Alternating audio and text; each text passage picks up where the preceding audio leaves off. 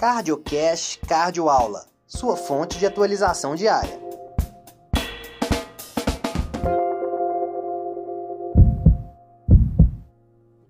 Hoje nós vamos revisar um importante tema que foi descrito no ACC, que é o acompanhamento a médio e longo prazo do implante de TAV nos pacientes com estenose aórtica e a sua durabilidade. Nós sabemos que desde o implante da primeira TAV em 2002, pelo Dr. Alain Cribier, nos pacientes de extremo alto risco, houve uma progressiva evolução e indicação da TAV neste cenário. Inicialmente, a TAV foi implantada nos pacientes de extremo alto risco, evoluindo para os pacientes de alto risco e moderado risco, com uma idade média de 80 anos, e mais recentemente alçou os pacientes de baixo risco com uma idade média de cerca de 70 anos. Porém, um grande questionamento ficou. Nesse cenário dos pacientes mais jovens, com uma média de 60 a 70 anos, qual seria a durabilidade desta prótese? Nós já temos dados do implante de prótese biológica cirúrgica de acompanhamento de 15 e 20 anos com satisfação e durabilidade da mesma, porém não tínhamos esses dados com grande evidência nos pacientes com implante de TAV. E houve uma certa preocupação quando o estudo Partner 2 com a prótese balão expansivo publicou seu acompanhamento de 5 anos, comparando o TAV versus o implante de prótese biológica cirúrgica, demonstrando uma maior deterioração com estenose e insuficiência da TAV em relação à prótese biológica cirúrgica.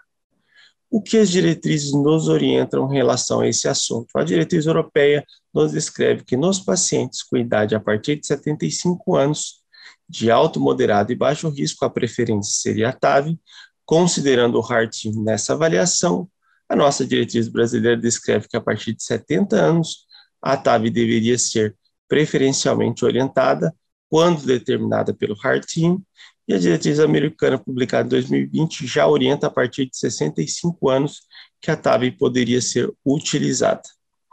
Então, um grande registro de acompanhamento de dois importantes estudos, que foi o Core Valve US Pivotal Trial e a Surtav com a prótese autoexpansível Core Valve, tentou responder uma lacuna na literatura, que era a durabilidade a médio e longo prazo dessas próteses estava em relação ao implante cirúrgico de uma prótese biológica. E a prótese do estudo seria que a TAV teria uma durabilidade pelo menos semelhante, sem a deterioração da sua estrutura. O desenho do estudo teve como duas análises. Uma inicial, comparar o risco de deterioração estrutural valvar da TAV versus a cirurgia em cinco anos, e teve uma segunda avaliação, que era determinar os fatores preditores dessa deterioração e desfechos clínicos. Para essa segunda análise, não foram utilizados apenas o estudo US Pivotal Trial e o SURTAV, que seriam os pacientes de extremo, alto e moderado risco, é, avaliados pelo STS-CORE, mas acrescentou ainda um registro de acompanhamento, elevando o número total de pacientes para 5 mil pacientes em acompanhamento.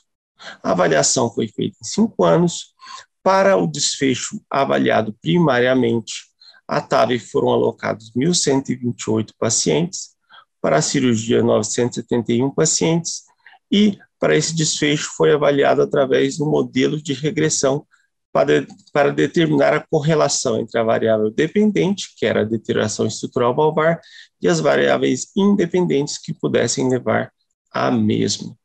Esses estudos foram publicados, respectivamente, no ano de 2014 para o extremo e o alto risco, e 2017 no surtável para os pacientes de moderado risco.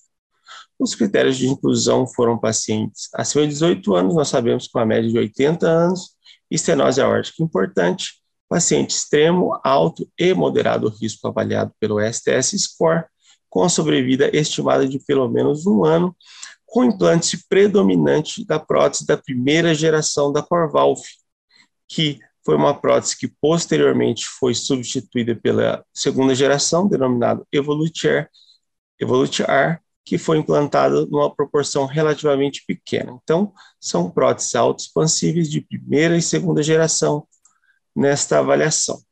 E o que o estudo queria avaliar era basicamente a disfunção protética, a deterioração. Não era incluído aqui endolix, nem a presença de trombose protética. E o desfecho era comparativo entre a TAV e o implante cirúrgico da prótese biológica. A determinação da disfunção estrutural valvar foi feita pelo critério VARC3, que determinava um aumento do gradiente de pelo menos 10 milímetros em relação ao exame anterior, um gradiente médio acima de 20 milímetros ou uma nova insuficiência valvar pelo menos moderadas, todos determinados por parâmetros ecocardiográficos. E no acompanhamento de cinco anos, houve um predomínio na deterioração da estenose em relação à insuficiência, sendo que na TAV o desfecho foi alcançado em 2,57% dos pacientes e na cirurgia 4,38%, favorecendo a TAV. Numa avaliação de subgrupo em relação ao tamanho do anel, determinado pela tomografia, observou-se que nos pacientes com anel valvar aórtico menor ou igual a 23, existe um maior benefício da TAV em relação à cirurgia, e nos pacientes com anel aórtico maior, eles eram equivalentes no acompanhamento em 5 anos. Um dado interessante é que a evolução para deterioração acabava determinando um pior prognóstico com incremento de pelo menos duas vezes na mortalidade e hospitalização desse paciente nesse acompanhamento de cinco anos e numa análise multivariada para determinar fatores que poderiam evoluir para deterioração estrutural valvar, nós observamos que pacientes mais jovens acabam evoluindo com maior proporção, as mulheres, menor antecedente de angioplastia, lembrando, esses pacientes, por serem mais jovens, eles têm menos risco de DAC e de fibrilação atrial, e, como já sabemos, pacientes com maior superfície corpórea. Então, na prática clínica, nós sabemos que o risco de, evoluir para deterioração estrutural valvar com a prótese autoexpansiva, neste caso a Corvalve, foi melhor, ou seja, houve um menor risco de evoluir no acompanhamento de 5 anos do que a prótese cirúrgica, com um melhor perfil predominantemente nos pacientes com anel aórtico menor. Porém, nós sabemos que dados desta prótese ainda determinam um maior risco de leak e um maior risco de marcapasso. Então, pela primeira vez no acompanhamento com pacientes em cinco anos, nós temos uma indicação de que a prótese, a prótese TAV poderia ser semelhante ou até melhor que a prótese cirúrgica biológica. E aguardamos futuros dados agora de acompanhamento de 10 anos, tanto com a prótese Corvalve quanto com a prótese Sapiens, para melhor determinar o acompanhamento não só a médio prazo, como a longo prazo e a segurança aos nossos pacientes. Um grande abraço, boa semana a todos. Você ouviu mais um CardioCast Cardioaula.